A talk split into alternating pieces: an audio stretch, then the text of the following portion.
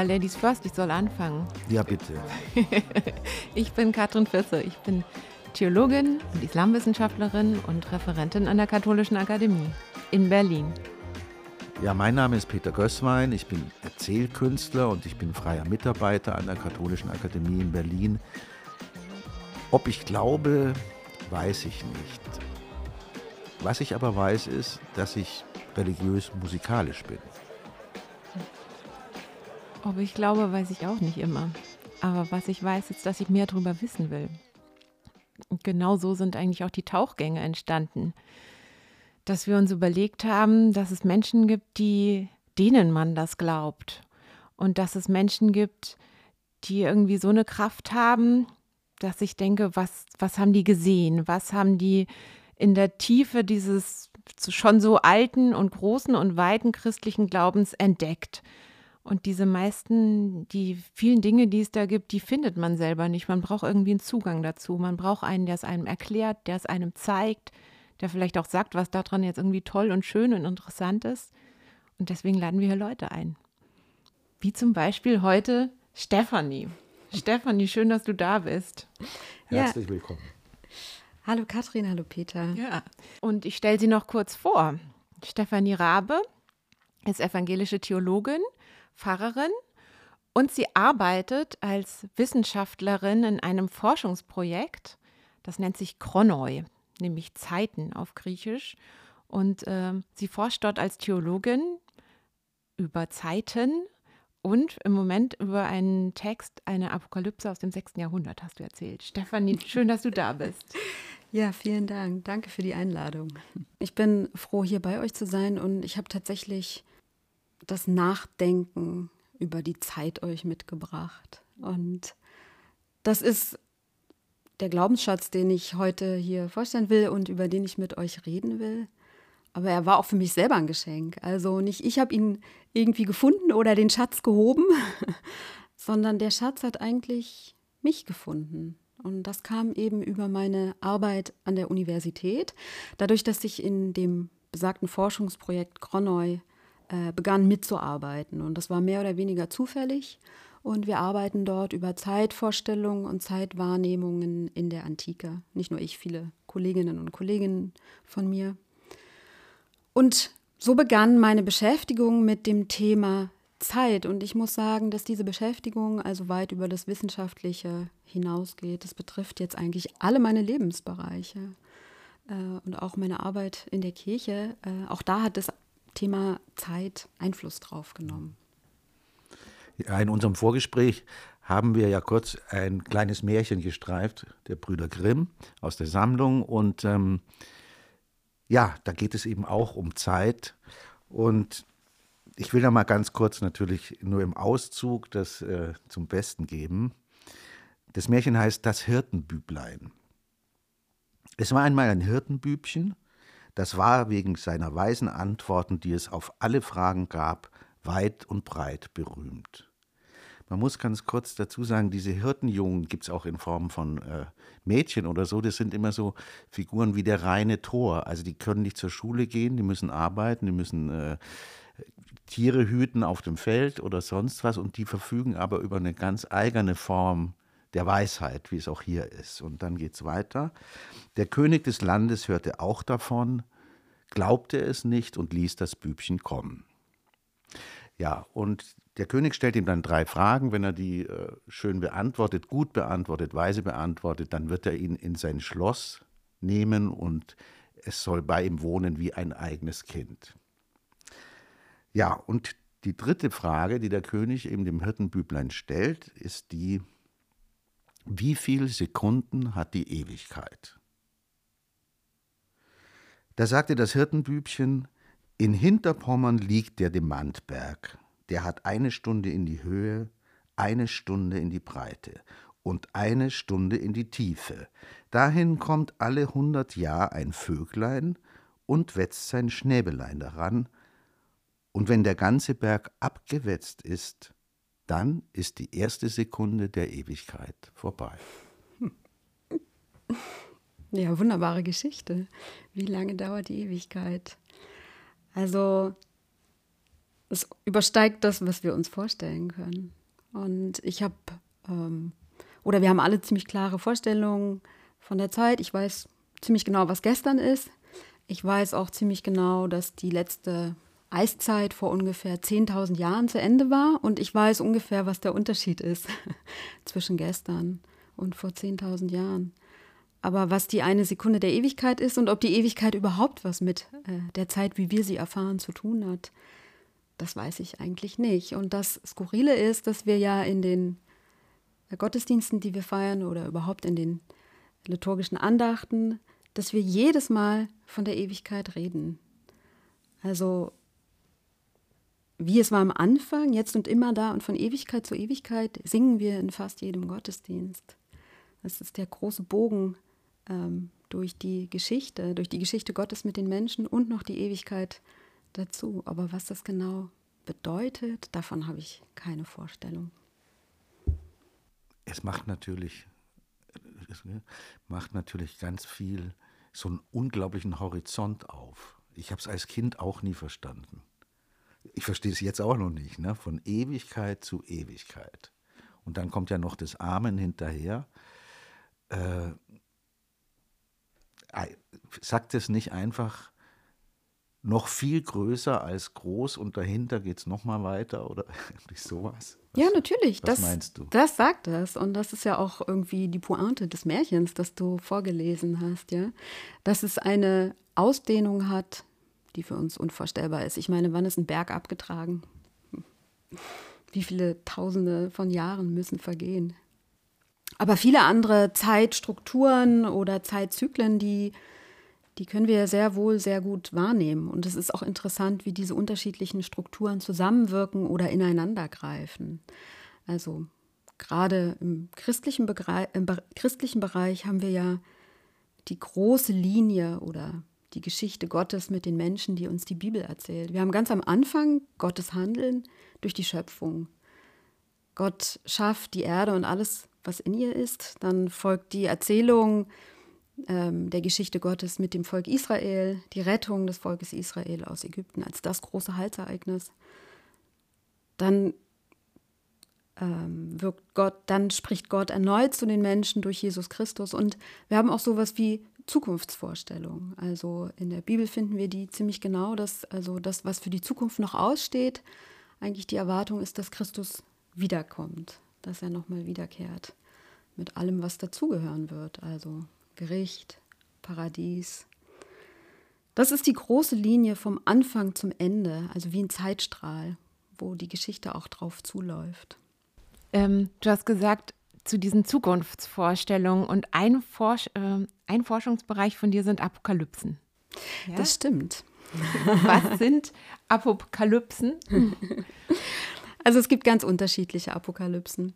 Erstmal muss man sagen, dass es eine große berühmte Apokalypse in der Bibel gibt, die Apokalypse des Johannes. Es gibt noch andere apokalyptische Texte, aber in der Regel spricht man, wenn man von Apokalypse spricht, immer über diesen, äh, über diesen Text. Aber und du jetzt nicht. Ich jetzt nicht. Also in der Antike haben Christen weiterhin Literatur produziert, auch als die Bibel schon abgeschlossen war. Mhm. Ähm, wurden weiter Schriften geschrieben und unter anderem auch Apokalypsen. Und das ist eben ähm, der Schwerpunkt meiner Arbeit, ganz speziell ein Text.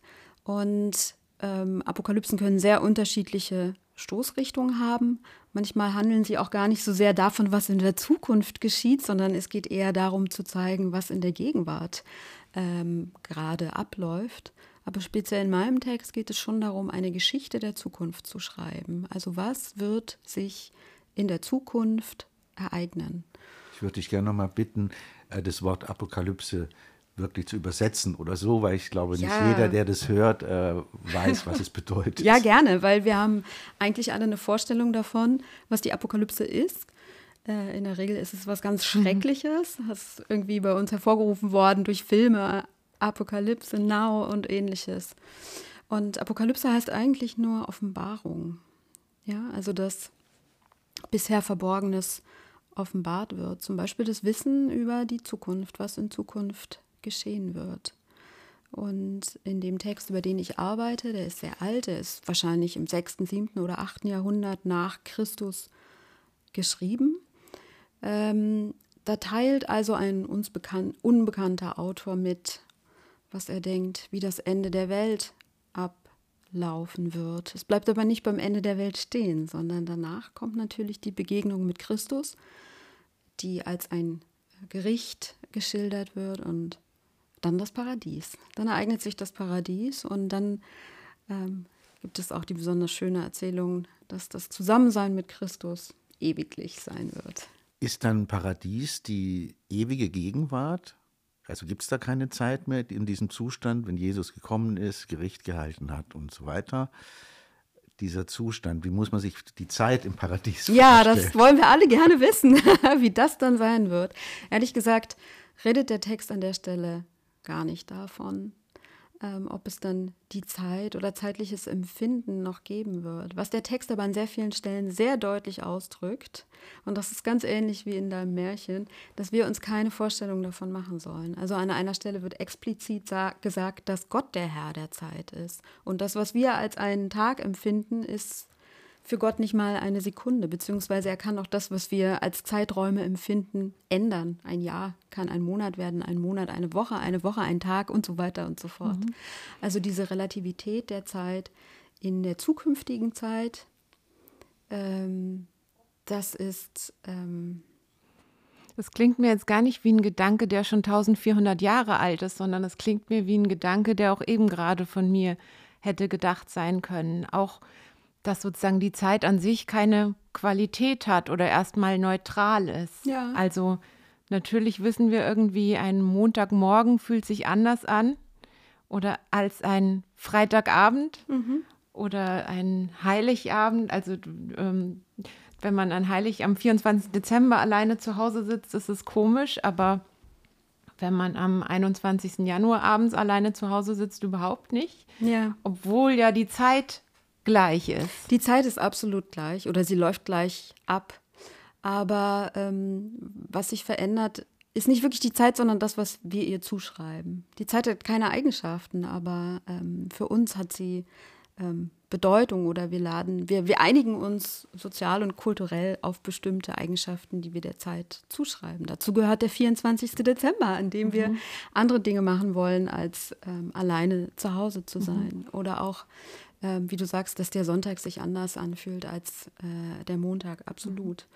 Und wir, ja, wir sind sozusagen auch ein bisschen getäuscht da, ähm, von der Illusion, dass die Zeit irgendwie immer gleich sei oder gleich ablaufen würde. Ja, das wäre jetzt auch meine Assoziation gewesen, weil wahrnehmen kann ich die Zeit ja nur durch, was weiß ich, wenn ich als Kind am Vorabend meines Geburtstags äh, der Abend, der hat eine ganz andere Qualität, ja. ja. Und, aber nur durch solche Dinge kann ich die Zeit ja wahrnehmen. Wenn ich auf ja. meine Uhr schaue, ja.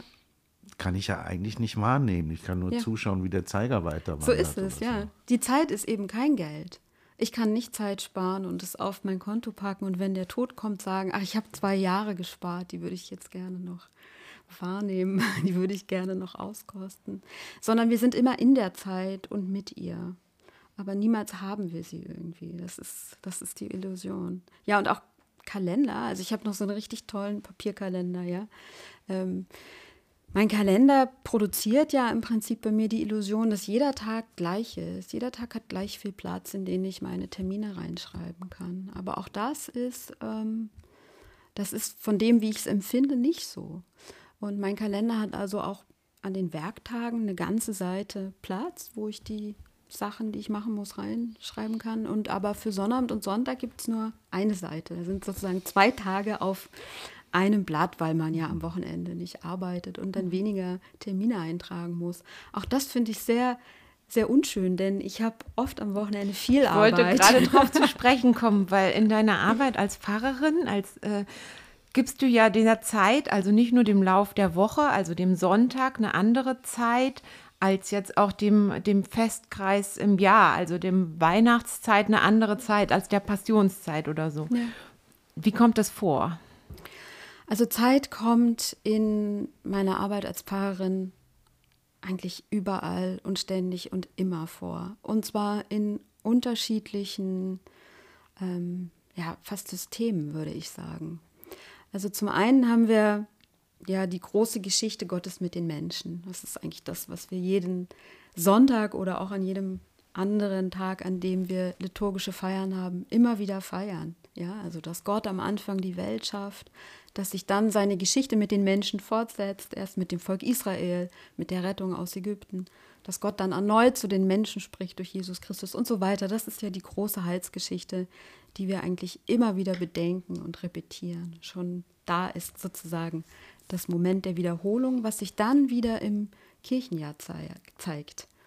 Denn wenn wir das Kirchenjahr anschauen, dann ist es eigentlich ein sich immer wiederholender Zyklus. Mhm. Also Kirch Weihnachten wird jedes Jahr wieder gefeiert, Ostern wird jedes so Jahr wieder es. gefeiert und du hast mal erzählt, man, wenn man dann zum dritten oder vierten Mal die Predigt für den gleichen Festtag geschrieben hat, dann hat es, äh, ist es äh, vielleicht erstmal merkwürdig, das zu wiederholen und hat aber das Wiederholen wieder eine eigene Qualität. Ich habe das früher gedacht, dass das irgendwann langweilig ist, wenn man Pfarrer ist und das 20. Mal Weihnachten oder das 20. Mal Sonntag ex Audi ähm, eine Predigt schreiben muss.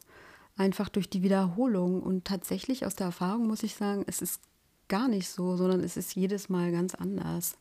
Also zwar haben wir immer wieder dieselben Feste, aber wir sind ja auch andere geworden durch die Zeit. Mhm. Also durch das vergangene Jahr. Und ich muss sagen, ich saß noch nie vor einem Predigtext und habe gedacht, ach, der schon wieder.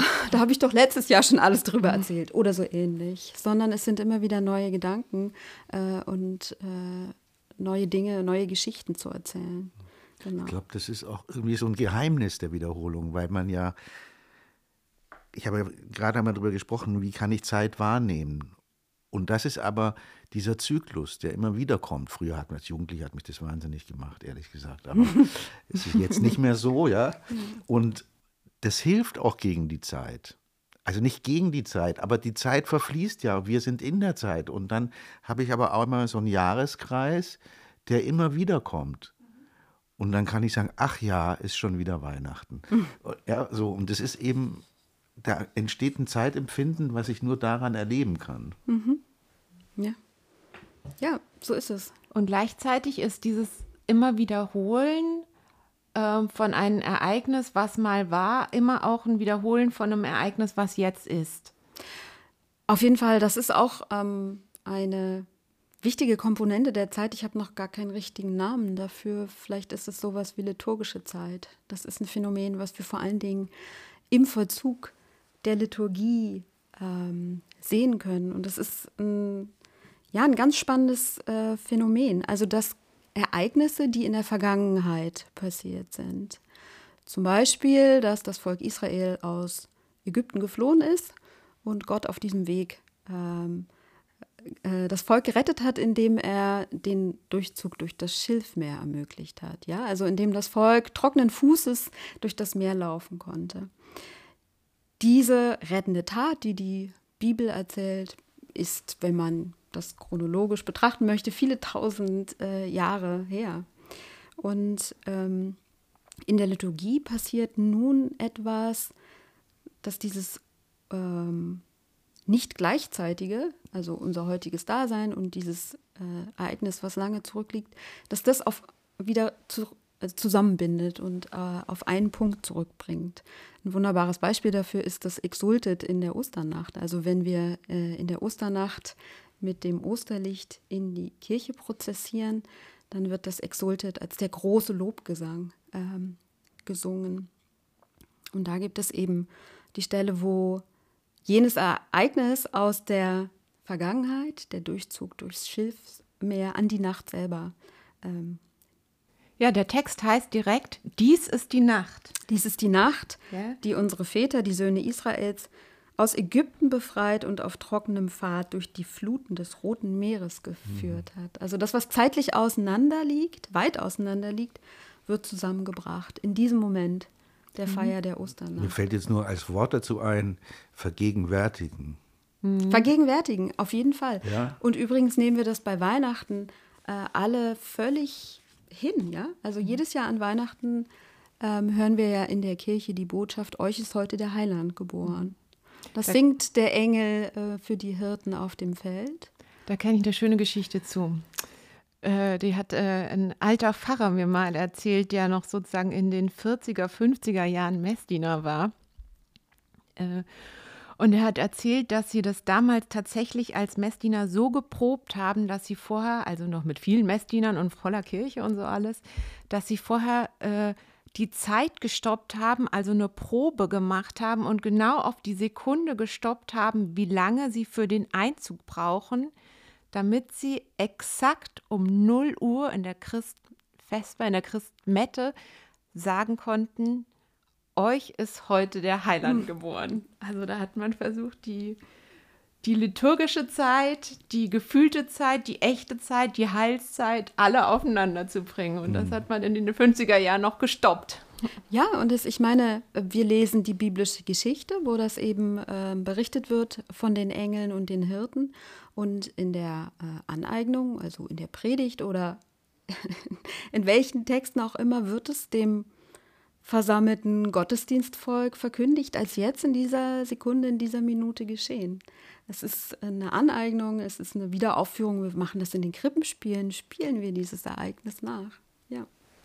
Dann hat was von lebendig machen und vergegenwärtigen. Das gibt es ja in der Musik auch. Das Notenblatt liegt tot irgendwo rum, auch ein paar hundert Jahre alt nur, und dann kommt jemand und spielt die Musik. Mhm. Und so ist es mit diesen Geschichten glaube ich, auch so. Mhm. Ja, dass die, die werden dadurch ja wiederholt, also wiederhergeholt mhm. und wieder mhm. hörbarer gemacht ja. und, und, gewinnen eine Anwesenheit. Ja. Ich habe noch ein Beispiel aus der orthodoxen Tradition.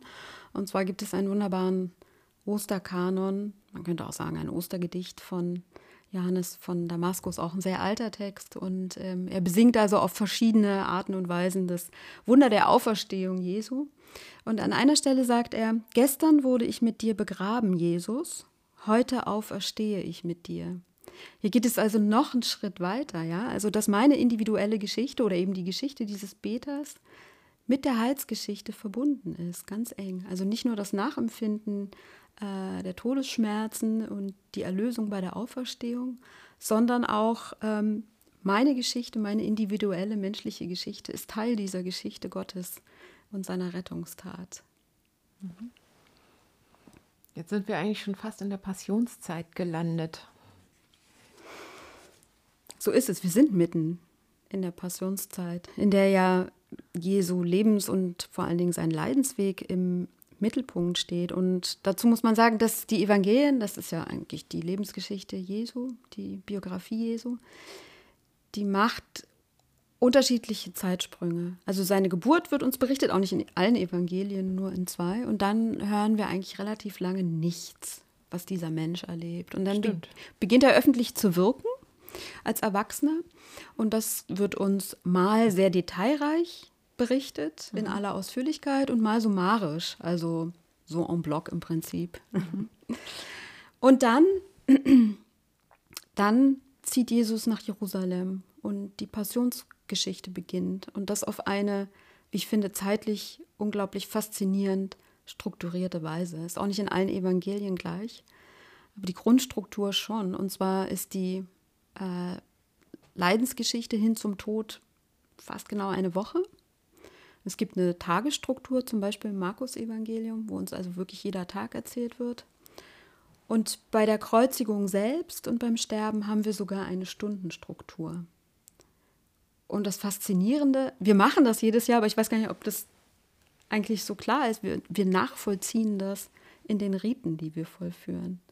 Also die Tagesstruktur, zum Beispiel, Jesus hat wirklich am Donnerstag das letzte Abendmahl gefeiert mit seinen äh, Jüngern. Auch das Gebet am Ölberg und die Gefangennahme passierte alles am Donnerstag. Und das letzte Abendmahl feiern wir ja auch mhm. am Donnerstag. Ähm, am Freitag dann der Prozess vor Pilatus und der Kreuzgang und die Kreuzigung.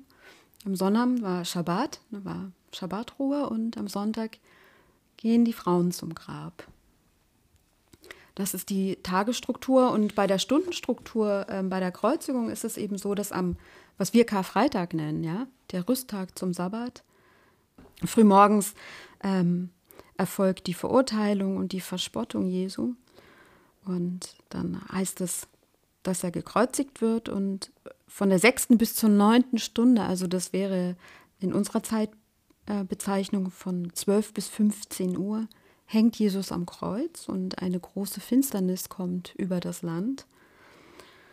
Und dann in der neunten Stunde, also um 15 Uhr, äh, verstirbt Jesus. Und das ist auch das, was wir, was wir in liturgisch begehen um 15 Uhr. Mhm.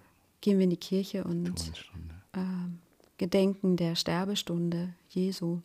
Und durch diese Tagesstruktur in der Passionserzählung und sogar in der Stundenstruktur in der Passion, da zoomen wir uns ganz nah ran an diese Person. Also es ist wie mit einem, wie mit einer Kamera und einem Objektiv an die Person ranzugehen. Vorher, wie gesagt, gibt es Zeitsprünge und manche Jahre werden gar nicht erzählt. Aber in der Passionsgeschichte, da können wir wirklich sehen, wie der Schweiß von seiner Stirn tropft oder wie die mhm. Dornkrone sich in, in das Fleisch an den Schläfen bohrt. Ja, und die, die Großaufnahme, was du ja gesagt hast mit dem Ranzoomen, finde ich dies nicht nur im Bild, sondern auch, wo man vorher vielleicht zwei Seiten oder einen Abschnitt gebraucht hat. Sind es jetzt mehrere Seiten? mhm. am Ölberg ja. oder so. Ja? Ja. Also das wird auch viel breiter. Ja, genau. Ja, es kommt zu einer Dehnung der Zeit. Also die Zeit fließt auch langsamer dadurch, dass die äh, Schilderung der Geschichte oder des Fortgangs der Geschichte ausführlicher ist. Absolut. Also es ist dadurch intensiviert und auf gewisse Art und Weise auch dramatisiert. Und das ist, finde ich, auch ähm, bei uns nicht anders. Gerade wenn es um Schmerzen und Leiden geht, dann ist die Zeit intensiver und sie will einfach nicht vergehen, ja. Also die Schmerzen wollen nicht aufhören oder ähm, die Trauer scheint unendlich zu sein. Mir passiert das gerade, wenn ich mit Leuten rede, die ähm, einen Menschen verloren haben, dann sagen sie mir oft, dass sie denken, nie wieder glücklich sein zu können, nie ja. Wieder. Hm. Oder dass wie langsam die Tage vergehen ohne den Angehörigen, der nicht mehr da ist. Oder ich werde nie wieder nicht traurig sein. Also die Zeit scheint endlos zu sein in der Passion und in der Trauer. Und deswegen ist diese Passionsgeschichte so toll, denn eigentlich ist es auch eine Geschichte über uns. Ja? Auch die Figuren, die uns da begegnen, ob es jetzt die Ehebrecherin ist oder der Verräter, der Verleumder, das sind Geschichten über uns Menschen. Ja, und es ist auch meine tiefste Überzeugung, dass wir in der Passionszeit nicht traurig durch die Welt laufen sollen, weil eben Jesus leidet, sondern meines Erachtens ist es genau andersrum weil wir Menschen leiden, weil wir Schmerzen haben und weil es unweigerlich zu unserem Leben dazugehört. Deswegen geht Jesus diesen Weg auch und gibt uns deswegen eine Form für unser Leben. Mhm. Stefanie, ich habe die Frage an dich ähm, oder würde gerne von dir was dazu hören, wie es für dich ist, äh, wenn du eben ganz konkret in der Zeit, in der jetzigen Gegenwart als Pfarrerin deine Arbeit machst was du da für Zeitempfinden hast oder für Erkenntnisse über Zeit. Wir waren ja jetzt in einer ganz großen Zeit, in der mythischen und so weiter. Ja, eine Sache habe ich ja schon erzählt. Ich habe auf jeden Fall zu wenig Platz im Kalender am Sonntag für alle Notizen, die ich mir machen muss. Ja, das Thema Zeit in der Arbeit als Pfarrerin ist in den letzten Jahren immer wichtiger geworden. Es spielt eigentlich in jedem Gottesdienst eine Rolle und vor allen Dingen in den Kasualgottesdiensten. Also das sind Gottesdienste, die wir feiern, um ein Kind zu taufen oder anlässlich einer Eheschließung oder wenn jemand gestorben ist. Dann steht sowieso ja eine Lebensgeschichte einer konkreten Person im Mittelpunkt und das Thema Lebenszeit ist etwas, was uns alle ähm, betrifft, ganz elementar und ganz wichtig für uns alle ist. Und was ich bei diesen ähm, Kasualgottesdiensten eigentlich immer versuche, ist die Geschichte der konkreten Person oder der Personen, um die es geht, in diese große Geschichte Gottes mit den Menschen, äh, also die beiden irgendwie zu, in, in ein Gespräch miteinander zu bringen. Dass der Mensch oder die Menschen, die da bedacht wird, sagen kann, mein Leben oder das, was ich erlebt habe, ist ein Teil dieser, dieser großen Geschichte. Ja, und also, um ein Beispiel zu bringen, für mich ist eigentlich ein ganz besonderer Text, ähm, das, was wir, also das Gebet, das wir am Taufstein sprechen, über das Taufwasser. Mhm. Welches ist das? Und zwar ähm, erinnern wir uns, eben weil wir an der Taufe stehen, an Geschichten, die auch wieder in der Vergangenheit liegen, die mit Wasser zu tun haben und mit Gottes rettendem Handeln. Da kommt auch wieder das Schilfmeer vor, ja, mhm. dass Gott die Israeliten ähm, durch das Schilfmeer hat durchschreiten lassen. Aber es ist zum Beispiel auch von der Sinnflut die Rede, die Gott über die Welt gebracht hat und dass er aber den Noah gerettet hat aus der Sinnflut. Oder auch Jona, der ja im Wasser zu ertrinken drohte, wird dann durch den ähm, Walfisch gerettet, der ihn verschluckt. Und dann sprechen wir dieses, wie ich finde, sehr schöne Gebet. So hat Gott geführt durch das Todeswasser zum neu geschenkten Leben.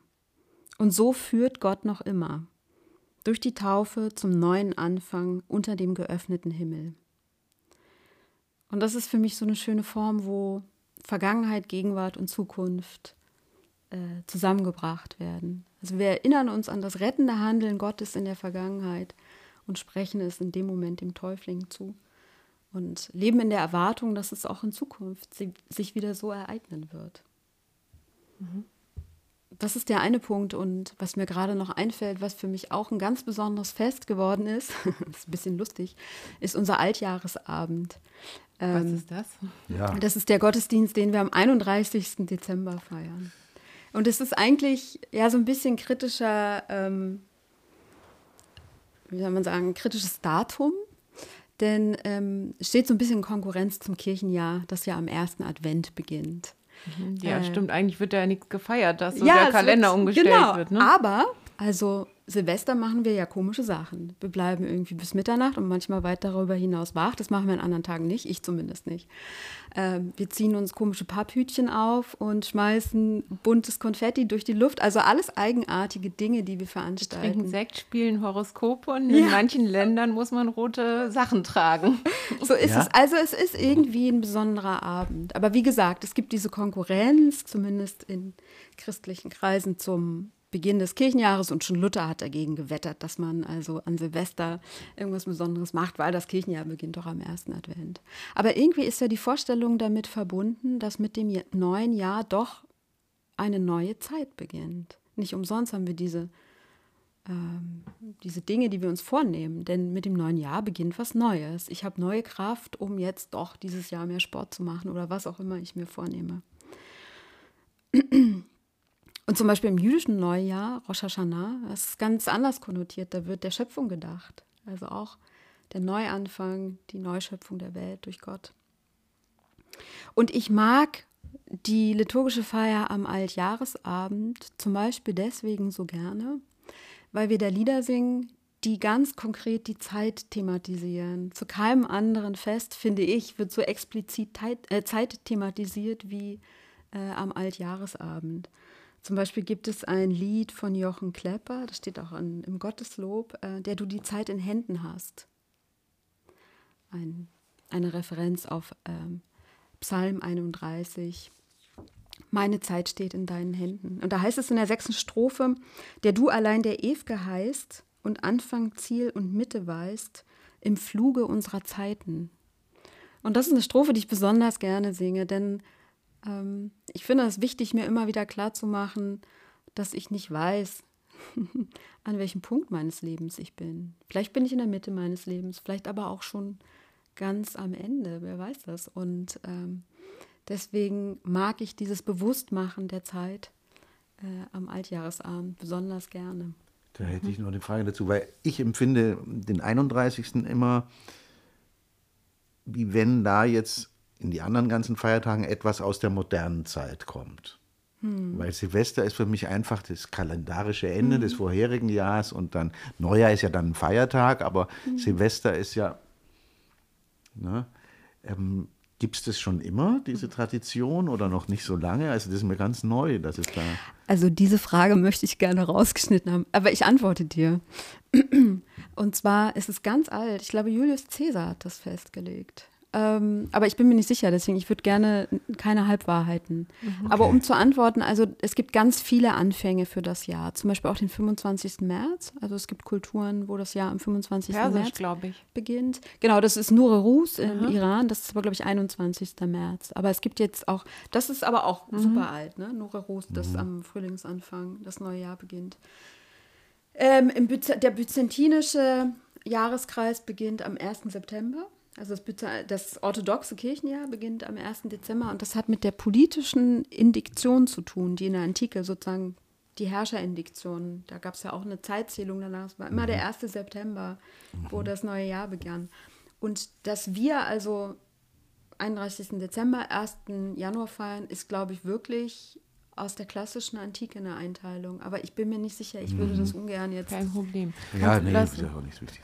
Das Interessante bei dem, was du gerade gesagt hast, ähm, also dass wir nicht wissen, wo wir stehen in unserem, also welcher Teil von unserem Leben wir jetzt haben, ist ja nicht nur, ähm, dass wir das von uns selber nicht wissen, sondern auch von der Geschichte als Gesamter. Also was wird, wo, was wird nach mir kommen, was, was war schon vorher, versuchen wir teilweise zu erforschen. Aber auch da kann man die Geschichten ja unterschiedlich erzählen. Ja, wir werden einfach so reingeworfen in dieses Leben und in eine ganz bestimmte Zeit. Es gibt so ein sehr schönes Zitat von Peter Sloterdijk, der gesagt hat, auf die Welt kommen ist so wie in ein Theaterstück kommen, das schon angefangen hat. Also das Stück läuft bereits, aber man wird so durch eine Seitentür nochmal reingelassen in den dunklen Theatersaal und dann setzt man sich hin und man muss eigentlich raten, was am Anfang passiert ist. Man muss aus der bereits laufenden Handlung äh, rückinterpretieren, wie der Anfang gewesen ist. Und ähm, je älter ich werde, desto mehr denke ich auch nach über meine eigene Zeit, ähm, vor allem die zurückliegende. Also in welches Theaterstück bin ich da eigentlich reingeworfen worden, von dem ich als Kind gar keine Ahnung hatte, vielleicht mit Konsequenzen daraus leben musste, was mir aber gar nicht so mhm. bewusst war. Also ich bin ähm, knapp 40 Jahre nach dem Ende des Zweiten Weltkrieges in Deutschland geboren. Das ist keine lange Zeit. Das ist ein halbes Menschenleben. Und ähm, ich bin noch in der DDR geboren in einer Zeit, als es noch den Eisernen Vorhang gab und den Kalten Krieg. Und auch all das ist vergangen mittlerweile. Eine Welt, die es so nicht mehr gibt. Ein Europa, das es so nicht mehr gibt. Und wenn ich darüber nachdenke, über die zwei Systeme, in, dem, in denen ich gelebt habe, dann muss ich auch im nächsten Moment darüber nachdenken, dass meine Großmutter in vier Systemen gelebt hat. Ja? Geboren zu Zeiten des Kaisers und dann in der Weimarer Republik gelebt, Drittes Reich. Nachkriegsdeutschland und, und dann DDR. Wie geht es denn mit diesen Veränderungen? Also das Europa, das teilweise verschwunden ist, das sind ja Staaten verschwunden, dann du bist in der DDR geboren, den Staat gibt es auch nicht mehr.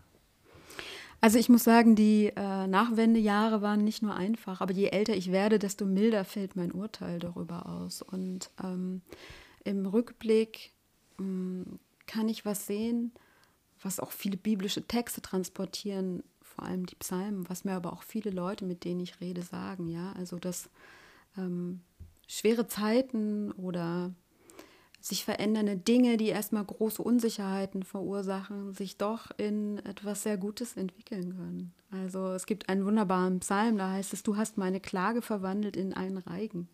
Das ist so wie aus der Not geborenes Glück. Ja? Davon reden viele Leute, die durch lange Trauerzeiten durchgegangen sind, was ich auch am Anfang erzählt habe, dass Leute sich nicht vorstellen können, dass die Zeit der Trauer irgendwann zu Ende ist. Aber irgendwann passiert es doch und es stellt sich wieder sowas wie Glück und Zufriedenheit ein. Mhm. Und dann auch eine große äh, Dankbarkeit dafür, dass es so alles so gekommen ist. Ich hatte gerade noch den Gedanken, wo ich dir zugehört habe, dass ja diese ganzen Ereignisse machen für mich ja die Zeit erlebbar und ich, ich, ich spüre das Vergehen von Zeit. Ja. ja. Weil wenn jetzt gar nichts passiert, ich bleibe immer in meinem Schrebergarten, fühlt sich vielleicht anders an, wer weiß, ja, ich weiß es nicht. Aber dieses, wir brauchen ja beides, dass sich was ändert, ja. aber auch eben wie die Wiederholung. Ja, ja, absolut. Und ich glaube, das ist auch eine Erfahrung, die viele teilen können, dass jetzt in den Corona-Monaten die Zeit stehen geblieben ist. Also ich gehe zum Beispiel manchmal in mein Büro und da gibt es so eine Pinnwand und da werden immer die aktuellen äh, neuen Veranstaltungen rangepinnt. Ähm, und es passiert viel bei uns. Und wenn ich jetzt heute in mein Büro gehe, dann hängen da die Veranstaltungen von März 2020. Die Zeit ist wirklich stehen geblieben in dem Sinne, denn es hat seitdem keine Veranstaltungen mehr stattgefunden. Ja, von daher ist es so, wie du sagst, es gibt ähm, Zeiten, ähm, in denen viel passiert leere Zeiten, volle Zeiten, erfüllte Zeiten, schnelle Zeiten, langweilige Zeiten. Aber um nochmal den Bogen zum Anfang zu spannen, die Zeit ist eigentlich immer gleich. Sie hat keine Eigenschaften, aber das, was wir mit ihr verbinden, das ist in Bewegung und das ist in Veränderung und das ist im Fluss. Mir fällt gerade ein, jemand hat mal gesagt, ähm, dass er einen Apfel gekauft hat, der war irgendwie so schön glänzend und so und hat den auf dem Tisch gehabt. Eine Woche, eine Woche, zwei Wochen, drei Wochen, vier Wochen. Und dieser Apfel wurde und wurde nicht schrumpelig. Und dann habe ich ihn weggeschmissen. ja, also das ist doch auch eine Zeiterfahrung, eine Zeitwahrnehmung, ähm, die wir nicht rückbinden können. Das kann nicht sein, denn ein natürlich gewachsener Apfel würde natürlich, so wie wir Menschen, altern und Falten kriegen. Mhm. Ja. Und wenn das so gegen unsere Lebenserfahrung spricht, dann gehört es weggeworfen. Vielen Dank, Stefanie. Ja, danke, Stefanie. Gerne, danke an euch.